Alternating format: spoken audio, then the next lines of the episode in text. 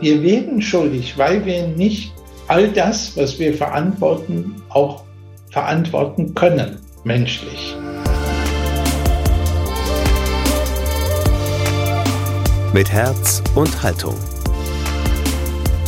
Dein Akademie-Podcast. Die Verantwortung zu gehen Andreas Sturm und Pater Manfred Kollig über den persönlichen Umgang mit der Krise der katholischen Kirche. Das hier ist mit Herz und Haltung, der Podcast aus der Katholischen Akademie im Bistum Dresden-Meißen. Mein Name ist Daniel Heinze. Herzlich willkommen zu dieser neuen Ausgabe. Seit Jahren steigt sie, die Zahl derer, die in Deutschland aus der katholischen Kirche austreten. Als aber am 13. Mai bekannt wurde, dass Andreas Sturm, der damalige Generalvikar von Speyer, sein Amt niederlegt und aus der römisch-katholischen Kirche austritt, war das für viele doch eine Überraschung. Denn mit Sturm kehrte erstmals jemand aus der Führungsriege eines Bistums der Kirche den Rücken. In einem Buch schreibt Sturm nun ausführlich über die Geschichte und über die Motive seines Austritts. Es trägt den Titel Ich muss raus aus dieser Kirche, weil ich Mensch bleiben will. Das greifen wir heute auf und fragen, wie gehen Personen in kirchlichen Leitungsfunktionen um mit der aktuellen Krise der Kirche? Dazu habe ich mit Andreas Sturm gesprochen und mit Pater Manfred Kollig. Er ist Generalvikar des Erzbistums Berlin. Wir wollten also wissen, wie Sie auf die gegenwärtige Situation der Institution Kirche blicken und wie Sie Ihre persönliche Rolle in ihr beurteilen. Muss man raus aus dieser Kirche, um Mensch bleiben zu können? Wir reden drüber jetzt bei Mit Herz und Haltung.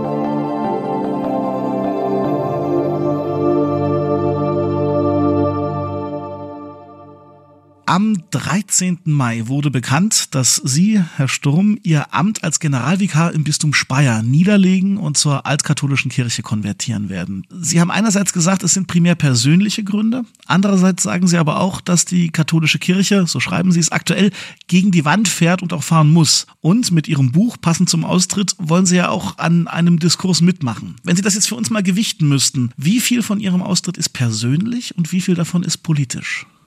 Ich glaube, der große Schritt ist für mich eigentlich vor allem gewesen, weil ich nicht mehr sehe, wie es für diese Kirche so weitergehen kann. Und ich mir aber gleichzeitig wünsche, dass diese Kirche weitermachen kann, gut weitermachen kann, weil, glaube ich, für viele Menschen eine wichtige Kirche ein wichtiger Ort ist, ein wichtiger Ort sein muss. Also meine persönlichen Fragen ähm, ja, die gibt's auch, aber die stehen nicht im Vordergrund, sondern die sind ähm, deutlich nachrangig. Mir geht's wirklich drum, wie kann es für diese Kirche gut weitergehen. Also ist das ein politischer Schritt. Was bringt Sie zu der Überzeugung, dass die katholische Kirche ohne Sie besser dran ist? Ich sehe einfach nicht mehr, dass diese römisch-katholische Kirche sich in einer guten Weise verändert. Weil all die Themen, die wir heute verhandeln beim synodalen Weg, wurden schon verhandelt auf der Würzburger Synode, wenn man von Homosexualität und queerem Leben vielleicht mal absieht. Und ähm, ich kann nicht erkennen, dass sich in der Zeit irgendwas getan hat. Und ich habe auch leider eben die Hoffnung verloren, dass sich jetzt durch den synodalen Weg wirklich substanziell was ändert. Ich glaube schon, da gibt's gute Ansätze. Ich erlebe hoch engagierte Frauen und Männer, die da was tun.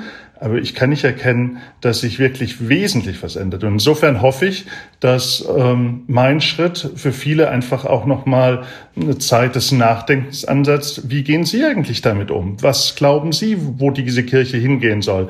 Bleiben Sie, haben Sie sich einfach ganz nett eingerichtet in Ihren Pfarreien und Gemeinden, in Ihren Verbänden und leben so Kirche vor Ort und Rom ist sehr weit weg und letztendlich ist zwar vielleicht eine Spaltung nicht auf dem Papier passiert, aber schon längst in den Herzen und Hirnen der Menschen. Oder setzen Sie sich wirklich für ein und zwar deutlich und klar und kraftvoll und das kann ich nicht wirklich feststellen, dass das passiert. Nun unterstellt Ihnen ja bestimmt keiner, dass Sie sich das irgendwie leichtfertig alles überlegt haben und das von heute auf morgen irgendwie für sich entschieden hätten. Das ist ja ein lange gewachsener, das sagen Sie ja auch immer wieder, eine lange gewachsene Entscheidung, die Sie sich auch gut überlegt haben. Gab es trotzdem so einen, so einen Moment, so einen letzten Moment, der so das fast zum Überlaufen gebracht hat, wo Sie sagen, jetzt ist die Zeit reif für meinen Schritt? Nee, also es gab nicht den letzten Tropfen, der jetzt irgendwas ausgelöst hat. Ähm, am Ende war ja auch der Termin, zu dem, um den es jetzt am Ende ging, eine Sache des Aushandelns auch mit dem Bischof, weil ich ihn auch nicht bloßstellen wollte in der Situation, sondern wir gemeinsam geguckt haben, wie kann das für die Diözese, wie kann das für ihn auch so über die Bühne gehen, dass es im Bistum jetzt keine noch größeren Schäden äh, bedeutet, die so ein Schritt ja immer auch ein Stück weit äh, mit sich bringt. Pater Manfred, der Reformstau in der Kirche kann Bischöfe und Generalvikare in eine schwierige Situation bringen. Einerseits gibt es vielleicht den persönlichen Willen zur Reform, andererseits muss man ja aber quasi qua Amt für die bestehenden Regelungen einstehen. Und das kann ja durchaus bei vielen zu einem inneren Konflikt führen. Haben Sie auch mal drüber nachgedacht, auszutreten, beziehungsweise was halten Sie generell von dieser Option? Also ich glaube, zunächst einmal muss jeder selbst entscheiden, wie er glaubt, dass er die Reform am besten vorantreiben kann, die notwendig ist. Und äh, da glaube ich, da handelt jeder nach seinem Gewissen. Und da würde ich immer mit großem Respekt äh, jedem Menschen gegenüber und seiner Entscheidung auch äh, reagieren. Ich selbst bin 1974 in die Ordensgemeinschaft eingetreten und ich kann sagen, das Thema Reform, das Thema, wie geht es weiter in dieser Ordensgemeinschaft, war seit 1974 immer wieder Thema. Und ich erlebe das auch in der Kirche in Deutschland und ich erlebe es auch darüber hinaus. Ich war sechs Jahre im internationalen Dienst tätig gewesen, äh, dass überall sich immer wieder die Frage stellt, sind wir noch auf dem Weg, den Jesus Christus heute gehen würde, wenn er heute mit uns sichtbar, hörbar in dieser Welt wäre. Es ist immer das Problem, was sagen uns die Zeichen der Zeit, was sagt uns die aktuelle Situation und sind wir noch wirklich in, aus seinem Geiste unterwegs? Tun wir das, was heute ansteht? Oder argumentieren wir zu sehr von früheren Zeiten her, wo aus dem Geist Jesu heraus es andere Notwendigkeiten und andere Lösungen und andere Regelungen geben musste? Ich selbst sage, und das war für mich von Anfang an, und das ist es auch heute, der Maßstab. Solange ich offen und frei sagen kann, wovon ich überzeugt bin, auch wenn das nicht dem entspricht, was zum Beispiel das Kirchenrecht sagt, aber wo ich sage, davon bin ich überzeugt. Ich halte mich an das Recht, aber ich glaube, dass es, es vielleicht beschreibt, was richtig ist, aber nicht beschreibt, was das Richtige für unsere Zeit ist. Und solange ich das sagen kann, kann ich gut in dieser Kirche leben. Also ich selbst. Es geht mir darum, ich kann Überzeugungen einbringen, ich kann sie sagen, ich muss sie nicht durchsetzen. Da ist für mich dann der Punkt, wo ich sage, auch wenn ich sie nicht durchsetzen kann, wenn wir sie nicht durchsetzen können, äh, sie sind auf dem Tisch. Da sehe ich übrigens auch wirklich den Fortschritt des synodalen Wegs, dass ich noch nie erlebt habe, dass die Dinge so offen beim Namen genannt werden und auch angstfrei vorgetragen werden können. Das ist für mich ein großer Fortschritt. Dass ich mir auch Reformen wünsche, die dann in die Tat umgesetzt werden, das ist eine ganz andere Frage. Aber da möchte ich einfach auch in dem Tempo gehen, dass wir gehen können. Haben Sie denn Verständnis für den Schritt Ihres Ex-Kollegen? Ja, ich habe Verständnis und ich habe Respekt weil ich, äh, also einmal glaube ich, äh, dafür kenne ich auch Andreas so gut, der hat es sich sicher nicht leicht gemacht. Ich habe auch Verständnis dafür äh, zu sagen, ich glaube nicht mehr daran, dass wir schnell genug Reformen machen. Dafür habe ich Verständnis. Das ist eine Frage der Einschätzung. Ich selbst sage, ich kann das Tempo nicht bestimmen. Und es gibt natürlich viele Menschen, das wissen wir, wenn wir die Austrittszahlen sehen, die auch, nicht nur, aber auch an konkreten Ereignissen und am Reformstau festmachen, dass sie diese Kirche verlassen. Es gibt auch andere Gründe, aber es sind Gründe, die nehme ich auch ernst. Ich kann es nicht verhindern. Aber da ist meine Haltung, und das meine ich jetzt nicht, das ist die bessere, ich habe nicht die bessere Haltung, aber ich habe eben meine, aus der ich lebe und meine Haltung sagt mir, ich möchte in Freiheit sagen, was ich denke. Ich möchte diskutieren, ich möchte fordern, aber ich respektiere dann, wenn es in dieser Gemeinschaft der Kirche nicht den von mir und von anderen gewünschten Erfolg hat. Herr Sturm, Ihren Austritt haben Sie auch damit begründet, dass Sie es nicht mehr verantworten können, durch Ihre Arbeit den Status quo der Kirche fortzuführen und dadurch auch Menschen in der Kirche zu halten. Das ist ja ein durchdachtes Urteil über die sowohl positiven als auch leidvollen Seiten der Institution Kirche und über die Verantwortung von Funktionsträgern wie Ihnen. Was sagen Sie zu dem daraus jetzt mal von uns geschlussfolgerten Argument, Bischöfe und Generalvikare machen sich generell schuldig, wenn sie jetzt nicht ihrem Beispiel folgen und auch austreten? Würden Sie dem zustimmen? Nein, würde ich so nicht. Ähm, ich finde natürlich ist es notwendig, so wie Pater Manfred das ja eben auch gesagt hat. Jeder muss am Ende auch vor seinem Gewissen und vor seinem Gott letztendlich ja auch seine Entscheidungen fällen in den jeweils konkreten Situationen. Und dass wir da auch zu unterschiedlichen Ergebnissen kommen, finde ich auch richtig. Und ähm, Trotzdem stellt sich für mich schon die Frage, inwieweit wir auch mit sowas wie dem synodalen Weg einen Status quo auch halten und auch Menschen eine Hoffnung geben, die möglicherweise am Ende dann doch wieder enttäuscht wird. Und das ist für mich schon auch ein großes Problem. Und da war für mich so ein großes Problem, dass ich gesagt habe, ähm, ich musste gehen. Ich würde gern zu einer Sache, die Pater Manfred gerade gesagt hat, ähm, kurz Bezug nehmen. Das ist nämlich das in Freiheit sagen, was ich denke. Das habe ich mir immer gewünscht, dass ich das kann. Natürlich habe ich das oft auch versucht und habe das bestimmt auch immer wieder getan. Und trotzdem habe ich aber auch immer wieder gemerkt, wie schnell wir an Grenzen kommen, wie schnell anonyme Briefe bei uns eingehen, weil man in der Predigt irgendwo was gesagt hat, weil ich mich nicht getraut habe, offen Homosexuelle oder wieder verheiratet Geschiedene zu segnen, weil ich das nur hinter verschlossenen Kirchentüren gemacht habe weil mir da diese Freiheit ich nicht den Eindruck hatte, dass ich diese Freiheit wirklich habe. Ja, ich habe dann so gehandelt, weil ich das für pastoral notwendig ähm, von mir erachtet wurde.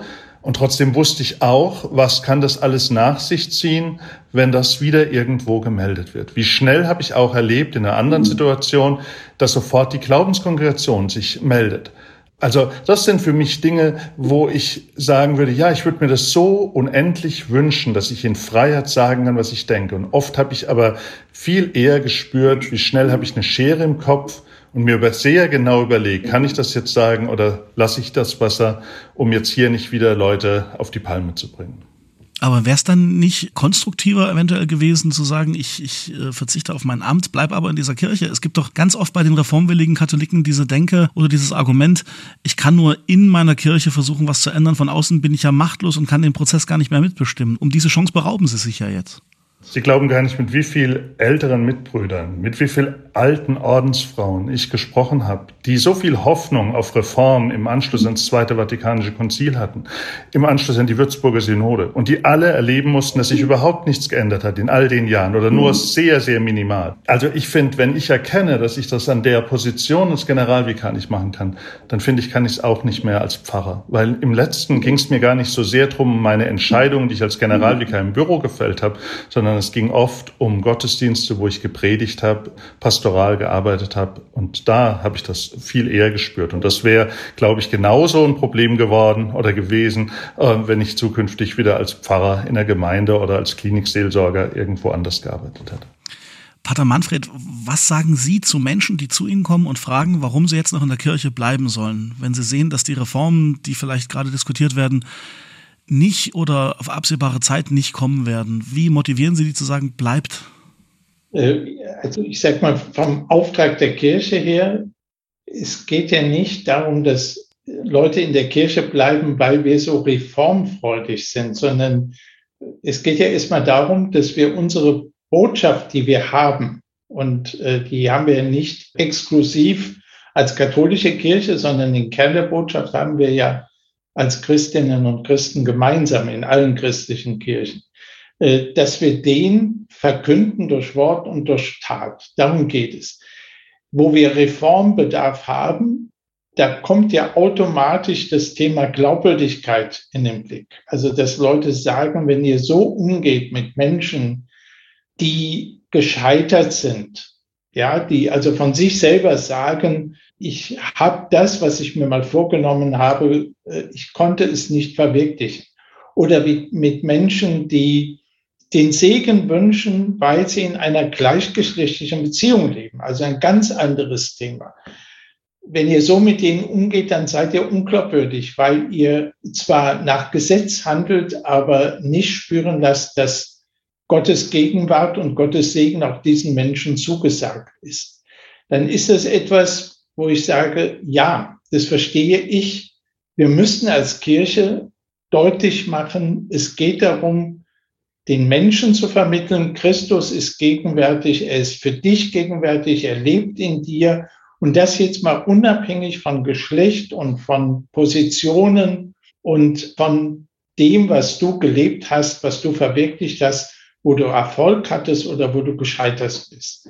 Das ist ja unser, unsere Botschaft. Und das ist auch unser Auftrag, in diesem Sinne Sakrament zu sein als Kirche. Und dafür lohnt es sich auch in der Kirche zu bleiben. Wir erfüllen den Auftrag nicht so, wie wir es tun sollten. Darüber denken wir nach. Also ich glaube, wir haben ja als Kirche jetzt auch gesehen, wo wir weit hinter unseren Ansprüchen zurück äh, sind und zurückbleiben, äh, dass wir das bekennen, dass wir sagen, wir wollen umkehren. Auch als Kirche umkehren ist wichtig. Ich gehe noch mal auf Andreas Sturm ein. Frei sagen, da lege ich Wert drauf.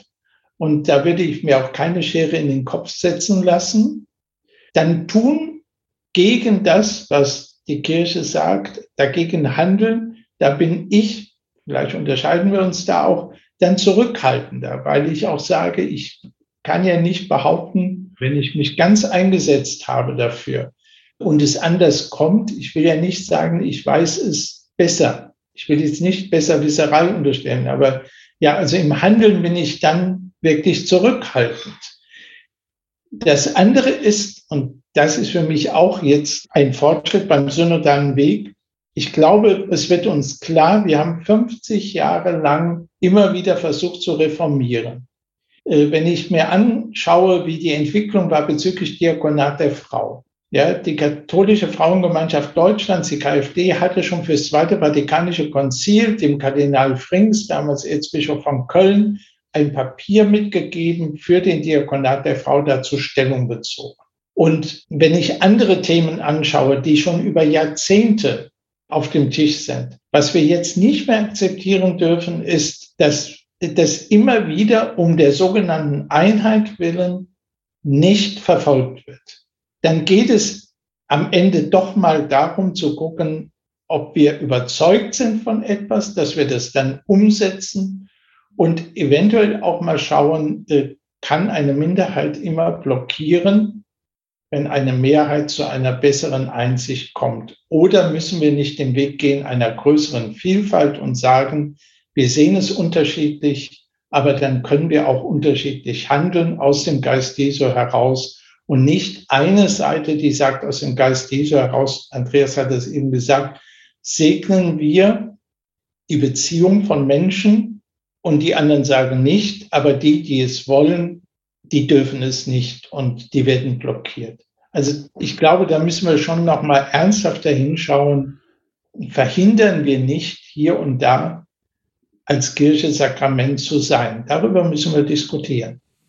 Aber Pater Manfred, können Sie nicht auch nachvollziehen, dass manche Leute das zwar bei allem Wohlwollen gegenüber der katholischen Kirche nachvollziehen und sehen, was da gerade in der Kirche an Aufbrüchen passiert, aber einfach sagen, das dauert uns zu lang und das ist, das ist alles viel zu zaghaft und, und viel zu verkopft im Sinne von bloß nicht äh, Rom vor den Kopf stoßen, bloß nicht einen Schritt machen, der unter Umständen äh, mal für eine, für eine Revolution sorgen könnte. Die Leute sind ja frustriert mit diesem Tempo, was da auch dahinter liegt oder eben dem nicht vorhandenen Tempo. Ja, also ich sag mal so, äh, ich sag mal ein bisschen salopp, also Rom vor den Kopf stoßen oder jemand vor den Kopf stoßen, wenn es darum geht, das Richtige zu tun, muss ich auch Menschen vor den Kopf stoßen. Also, dass Jesus am Sabbat geheilt hat, war nicht richtig. Es war aber das Richtige und er hat damit Menschen vom Kopf gestoßen. Also da würde ich jetzt nochmal sagen, da muss man mal genauer hingucken. Und äh, da hätte ich keine Bange vor, wenn wir überzeugt sind, das ist das Richtige, müssen wir auch einander manchmal vor den Kopf stoßen. Und da möchte ich sogar auch vor den Kopf gestoßen werden, wenn, gestoßen werden, wenn ich im, im Irrtum bin. Das ist für mich kein K.O.-Kriterium. Das andere ist, es gibt viele, die sagen, es ist fünf vor zwölf. Ich muss sagen, das habe ich in meinem Alltag auch nicht gerne, wenn mir jemand sagt fünf vor zwölf, denn dann wird es hektisch Da wird es oft unüberlegt und das ist nicht gut für uns Menschen. Das ist, erzeugt Stress. Andere sagen, es ist schon längst fünf nach zwölf. Auch das ist für mich, ja, ich kann es akzeptieren, wie Sie, wie Sie fragen. Ich kann es auch verstehen menschlich. Also Ungeduld ist ja nicht etwas, was mir völlig fremd ist. Aber wenn wir fünf nach zwölf sagen, dann führt das in die kollektive Depression. Dann sage ich, es hat sowieso keinen Sinn mehr. Ne? Ich halte es da eher so mit, äh, es ist immer Punkt zwölf. Also es ist immer der richtige Moment und wir sollten ihn anpacken. Ja, also äh, High Noon, ne, sage ich mal. Also das, da ist, es kommt auf den Punkt. Was unsere Podcast-Hörer und Hörerinnen jetzt nicht sehen können, ist, äh, Andreas Sturm lacht, als Pater Manfred gesagt hat, es ist immer Punkt 12. Herr Sturm, warum? Naja, ich, ähm, mir gefällt das Bild eigentlich schon ganz gut, ja, dass, ähm, dass man sich weder auf der einen Seite hetzen lassen soll, noch auf der anderen Seite ähm, in die vollkommene Depression verfallen soll für mich war es vermutlich auch jetzt Punkt 12, dass ich einfach gesagt habe, jetzt muss für mich eine Entscheidung passieren, weil ich finde, es muss was passieren. Und ich will weder sagen, wir, äh, wir müssen jetzt ganz hektisch handeln, noch ähm, ich glaube nur, ich habe den Eindruck, wir handeln überhaupt nicht. Und zwar nicht, ich, also ich sehe ja durchaus Dinge, die passieren, ähm, auch beim synodalen Weg. Ich will das immer noch mal betonen, weil das ganz viele ja auch zu mir sagen, siehst du denn nicht, was da auch passiert? Ja, das sehe ich.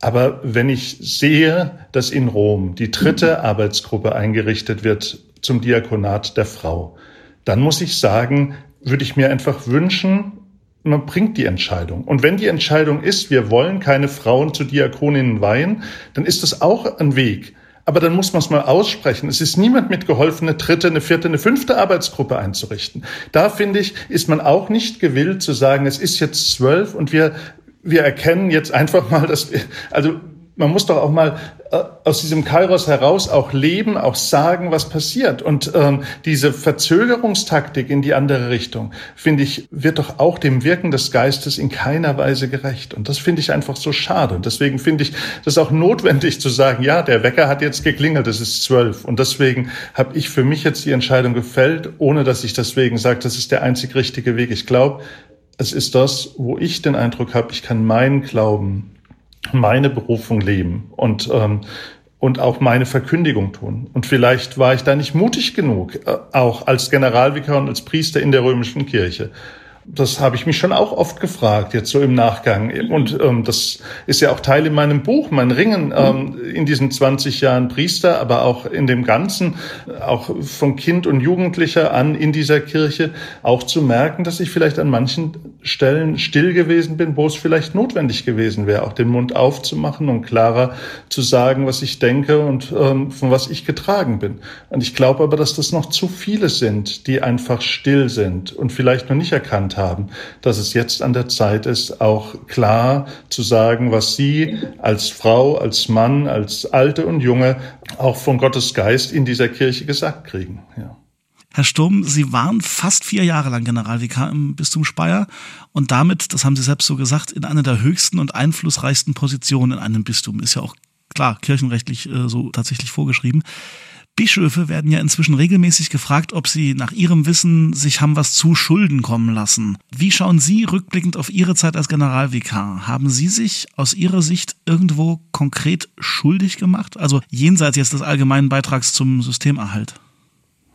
Also wenn wir über Missbrauch sprechen, ähm, glaube ich, dass alle die, die in Amt und Würden nach 2010 gekommen sind, da sicher noch mal stärker einfach geschult waren, auf äh, die ganzen Aspekte zu gucken. Ich glaube, dass die Gefahren bei all denen, die schon länger und vorher in dem Amt waren, sicher deutlich gefährdeter waren. Ähm, ich könnte jetzt nicht sagen, dass mir was ähm, bewusst ist, was ich natürlich schon spüre, auch bei mir in der Diözese, bei den Betroffenen, die eben sagen, es geht zu langsam, die äh, das System kritisieren, ähm, der äh, Zahlungen, die wir jetzt ähm, so auf den Weg gebracht haben, da gibt's natürlich Unmut, ja. Und da äh, ist sicher auch die Frage, hätten wir auch schneller sein können, mehr machen können. Die Frage, glaube ich, wird sich immer jeder an der Stelle auch stellen müssen, auch ich mir.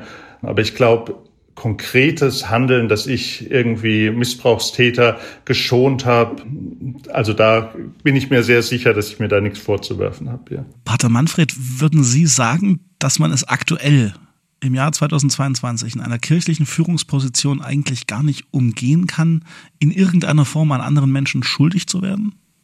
Ja, äh, ja, ich würde sagen, dass man das nicht umgehen kann. Und zwar, weil ich glaube, dass zu viel Verantwortung an die leitenden äh, Ämter gebunden wird. Mhm. Ich glaube, dass äh, zu wenig die Verantwortung verteilt ist. Und äh, wenn man Verantwortung ernst nimmt, dann wird man schuldig. Also ich sage mal, ich knüpfe an bei dem Beispiel von Andreas äh, in Sachen äh, Bearbeitung der Fälle sexualisierter Gewalt, sexuellen Missbrauchs. Der Umgang mit der Frage, gibt es darüber hinaus Machtmissbrauch, etwa im Sinne von geistigem oder auch geistlichem Missbrauch. Äh, wenn ich mir allein diese Thematik angucke, glaube ich, äh, dass es eine Überforderung ist letztendlich, wenn man die Verantwortung ernst nimmt. Und ob Schuld jetzt im Sinne von bewusst oder vorsätzlich, das würde ich eher verneinen. Aber dass man dem nicht nachkommt, äh, was eigentlich gefordert ist, das würde ich bejahen. Nehmen Sie das ganze Thema, wie gehen wir um äh, mit dem Besitz? Wie gehen wir um mit den Finanzen? Wie gehen wir um mit dem Vermögen? In dieser Zeit, das ist ja ein sehr komplexes Thema. Was tun wir im Bereich der Ökologie? Ja, wenn ich bei uns im Erzbistum schaue, 80 Prozent des CO2-Ausstoßes wird durch unsere Gebäude produziert. Dann stelle ich mir die Frage, brauchen wir die alle? Ist es sinnvoll? Also da merke ich ja auch, wir werden schuldig, weil wir nicht all das, was wir verantworten, auch verantworten können, menschlich. Herr Sturm, bei dem Wort Überforderung haben Sie genickt gerade eben. Das ist, ist das ein Teil Ihrer, Ihrer Wahrnehmung und auch Ihrer, Ihrer Entscheidung gewesen? Überforderung oder Überlastung mit der Menge dessen, was Sie als Generalvikar zu verhandeln hatten? War das Teil Ihrer Entscheidung, diese Wahrnehmung oder dieses Gefühl?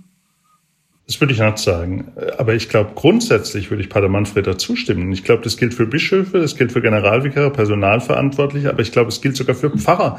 Wir haben an viele kirchliche Ämter so viele Aufgaben exklusiv gebunden, dass es am Ende, glaube ich, eine Überforderung in diesen Stellen ist. Und ähm, also da kann ich nur dem zustimmen. Das finde ich auch einen guten Ansatz beim synodalen Weg, hier nochmal wirklich über Macht und Machtteilung auch nachzudenken, dass man Dinge nochmal neu auch aufsetzt und anders aufsetzt. Ich glaube, das ist äh, wirklich zwingend notwendig. Das halte ich aber für wesentlicher als jetzt die Frage, ob ich, natürlich gab es bestimmt auch Punkte, wo ich mich überfordert gefühlt habe, aber ich bin ja auch nicht alleine gewesen. Kein Generalvikar ist alleine. Ich habe ja äh, eine große Behörde auch hinten dran stehen. Ich habe gute Mitarbeiterinnen und Mitarbeiter gehabt, mit denen ich mich da ja auch ausgetauscht habe und mit denen ich gemeinsam da auch auf dem Weg war.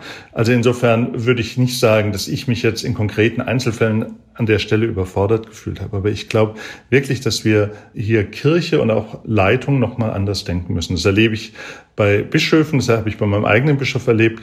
Und ähm, ja, glaube wirklich, das braucht, es muss anders gedacht werden. Ja. Darf ich da kurz nochmal anknüpfen? Selbstverständlich. Ich glaube, wir müssen uns klar machen, im Moment ist man persönlich nicht überfordert, weil wir natürlich die Möglichkeit haben, Vollmachten zu delegieren, Aufgaben zu delegieren. Und da stimme ich Andreas zu. Ich habe viele gute Mitarbeiterinnen und Mitarbeiter und das geht. Aber, und das ist es, im System ist eigentlich vorgesehen, dass das alles dem Amt zugeschrieben wird. Dem Amt des Bischofs als Ordinarius, dem Amt des Generalvikars als Ordinarius. Und es hängt immer von denen ab, ob sie es delegieren, was sie delegieren. Einiges können sie delegieren, das ist aber okay. Und da behaupte ich, das Amt wird überhöht. Und das hat übrigens das Zweite Vatikanische Konzil nochmal mit Blick auf das Bischofsamt verstärkt. Hm. Also es, äh, einfach zu viel Verantwortung wird rechtlich diesen Ämtern zugeschrieben. Und das führt zu einer Überforderung. Also es ist eine amtliche. Der kann ich mich ein Stück entledigen, indem ich halt eben sage, aber dann ist es personenbezogen, ich delegiere. Aber ich muss es nicht delegieren. Was wir beim Missbrauch erleben, ist ja zum Teil darin verursacht, dass zu wenig delegiert wurde oder zu wenig Leute einbezogen wurde. Das ist oft äh, ganz im, im ganz kleinen Kreis bis hin zu ganz individuell entschieden wurde von Leitungspersonen, Bischof, Generalvikar, bestenfalls noch personalverantwortlich. Ich würde gerne im letzten Teil unseres Gesprächs auf eine Sache zu sprechen kommen, die vermutlich Laien wie Geweihten in der Kirche gemein ist, nämlich die Tatsache, dass die wie auch immer wahrgenommene Krise oder Situation in unserer Kirche gerade ja immer auch eine Anfrage an den eigenen Glauben ist. Herr Sturm, am Anfang Ihres Buches, da ist ein Satz, der uns ziemlich bewegt hat, da kommentieren Sie Ihren Austritt mit dem Satz, ich will meinen Glauben retten, ich will Mensch bleiben. Ich frage mal ganz grundsätzlich, woran genau glauben Sie und inwiefern war dieser Glaube gefährdet? Ich habe das so erlebt, ich habe es ja vorhin schon mal so leicht angedeutet, dass ich gar nicht mehr den verkündigen kann, von dem ich wirklich glaube, dass er oder von dem ich erlebt habe, dass er mich von klein auf fasziniert hat, diesen Jesus Christus, sondern habe immer mehr gemerkt, ich muss mich entfernen von dem oder habe den Eindruck gehabt, ich muss mich immer mehr von dem entfernen, was ich im Glauben da verstanden habe. Sein Handeln war immer weiter weg von dem, wo ich den Eindruck hatte, ich muss in dem Amt anders handeln und anders agieren. Und ähm, wieder zurückzukommen zu Jesus Christus, der ja für mich wirklich Erlöser, Herr, ähm, Heiland ist, ähm, das wieder spürbar und erfahrbar zu machen, auch in meinem eigenen religiösen Leben. Ähm, dafür war es ein wichtiger Schritt.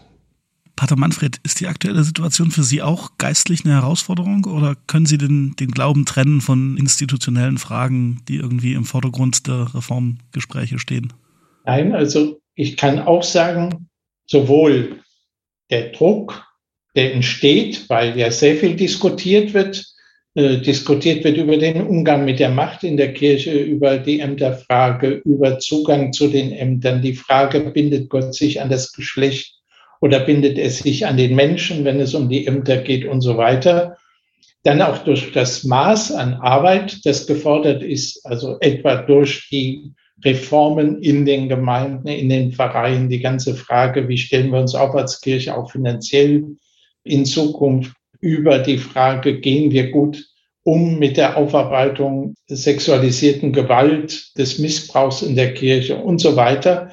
Äh, das ist, kann ich nur auch spirituell bewältigen. Und ich sage Ihnen, äh, wenn ich gefragt werde, und das sieht bei mir wie ein roter Faden durch das, durch mein eigenes Leben hindurch, was mich trägt, das war ja auch eben meine Antwort, warum soll ich in der Kirche bleiben? Was mich trägt, ist wirklich der Glaube an die Gegenwart, an die reale Gegenwart Gottes und an sein Fürsein, dass er für uns und für alle ist. Da sehe ich auch meinen Auftrag. Äh, das zu verkünden. Aber das trägt mich. Und ich sage Ihnen, was ich seit über 30 Jahren tue, abends, egal wie spät es wird, egal wo ich herkomme, egal wie ich, wie man so schön sagt, drauf bin, mache ich einen Tagesrückblick und gebe ab, was ich am Tag empfangen habe und sage Danke für das Gute und gebe ab, was nicht gelungen ist, wo ich vielleicht selbst auch schuldig wurde oder wo andere mich verärgert haben oder was ich nicht lösen konnte, was liegen geblieben ist äh, und bin bereit, es am nächsten Tag wiederzunehmen. Das ist wirklich, sage ich mal, für mich, wenn nichts anderes geht, aber das ist für mich gesetzt äh, und so kann ich dann auch am nächsten Tag wirklich den Tag annehmen und äh, bin bisher, das kann ich sagen, also von das wäre nämlich für mich äh, schlimm äh, von Missmut bewahrt worden. Und dafür bin ich auch sehr dankbar. Ja. Also ich äh, brauche gerne das Zitat von Mary Ward, der Gründerin der Kongregation Jesu. Die hat gesagt, das Wichtigste im Leben ist die Gnade, das Zweitwichtigste ist der Humor. Ja. Und mich selber trägt das. Aber wie gesagt, das ist kein Erfolgsrezept für andere. Sie haben mich ja gefragt, was mich trägt. Das ist das, was ich Ihnen sagen kann. Die letzte Frage möchte ich an Sie richten, Herr Sturm. Sie werden zukünftig Pfarrer in der altkatholischen Kirche sein. In einem Interview mit Ihnen in der Rheinpfalz habe ich gelesen, dass die Liturgie Sie eher dorthin gezogen hat als in die evangelische Kirche. Was werden Sie als neuer Altkatholik quasi an der katholisch, an der römisch-katholischen Kirche vermissen? Die Weltkirchlichkeit. Mhm. Können Sie das noch ein bisschen ausführen? Ja, ähm, das war immer das, was mich fasziniert hat, auch an ähm, der römischen Kirche. Das ging schon in meiner Jugend los mit einem Urlaub in Frankreich, wo wir ganz selbstverständlich in den Gottesdienst gekommen sind und ich fühlte mich zu Hause. Es waren die Weltjugendtage in Brasilien, in Spanien. Ähm, es war äh, die ja, es sind so viele Begegnungen in Afrika gewesen. Äh, ich war in Ruanda, in Indien und immer wieder auch in der Liturgie zu Hause zu sein, mit Menschen gemeinsam zu beten, ohne äh, ja, dass ich jetzt erstmal noch verstehen muss, was die Sprache ähm, da, wo wir da gerade waren, sondern ich war einfach zu Hause, weil es meine Liturgie war. Das hat mir schon gut gefallen und ähm, ja, ich habe auch ähm, in dem Punkt natürlich auch die Päpste fasziniert. Ich habe in den USA studiert.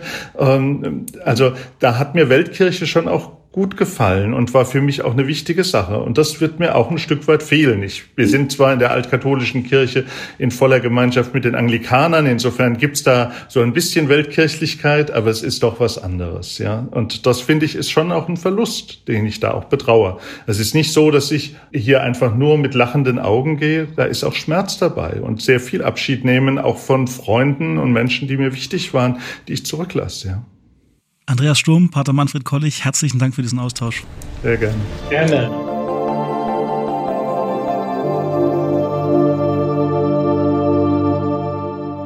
Ja, soweit also mein Gespräch mit Andreas Sturm und Pater Manfred Kollich. Das Buch von Andreas Sturm heißt Ich muss raus aus dieser Kirche, weil ich Mensch bleiben will. Es erscheint diese Woche im Herder Verlag. Eure Sicht der Dinge, die fehlt jetzt noch. Deswegen wie immer die Bitte, her damit. Lasst uns reden, lasst uns ins Gespräch kommen. Wir freuen uns über eure Anmerkungen und Kommentare über Instagram, Facebook oder über die Website der Katholischen Akademie lebendig-akademisch.de. Bitte abonniert unseren Podcast, um nichts mehr zu verpassen, was wir hier für euch so aushacken. Und wenn euch gefällt, was wir hier so machen, dann gibt es zwei tolle Wege, um uns zu unterstützen. Zum einen empfehlt uns bitte weiter. Zum Beispiel an Leute in eurem Freundeskreis, die vielleicht Interesse haben könnten an den Themen und Debatten, die hier bei uns so beackert werden. Und zum anderen lasst uns eine gute Bewertung da bei Spotify oder bei Apple Podcasts. Das hilft uns enorm, um noch von mehr Menschen wahrgenommen zu werden. Also schon jetzt vielen Dank für euren Support. Der heutigen Folge mitgewirkt haben Thomas Arnold, Falk Hamann, Emily Siegel und ich. Mein Name ist Daniel Heinze. Im Namen des ganzen Teams danke fürs Zuhören. Tschüss und bis zum nächsten Mal.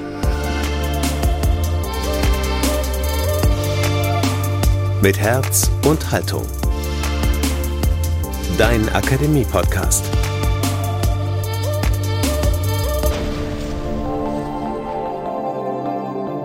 Ein Angebot der Katholischen Akademie im Bistum Dresden-Meißen.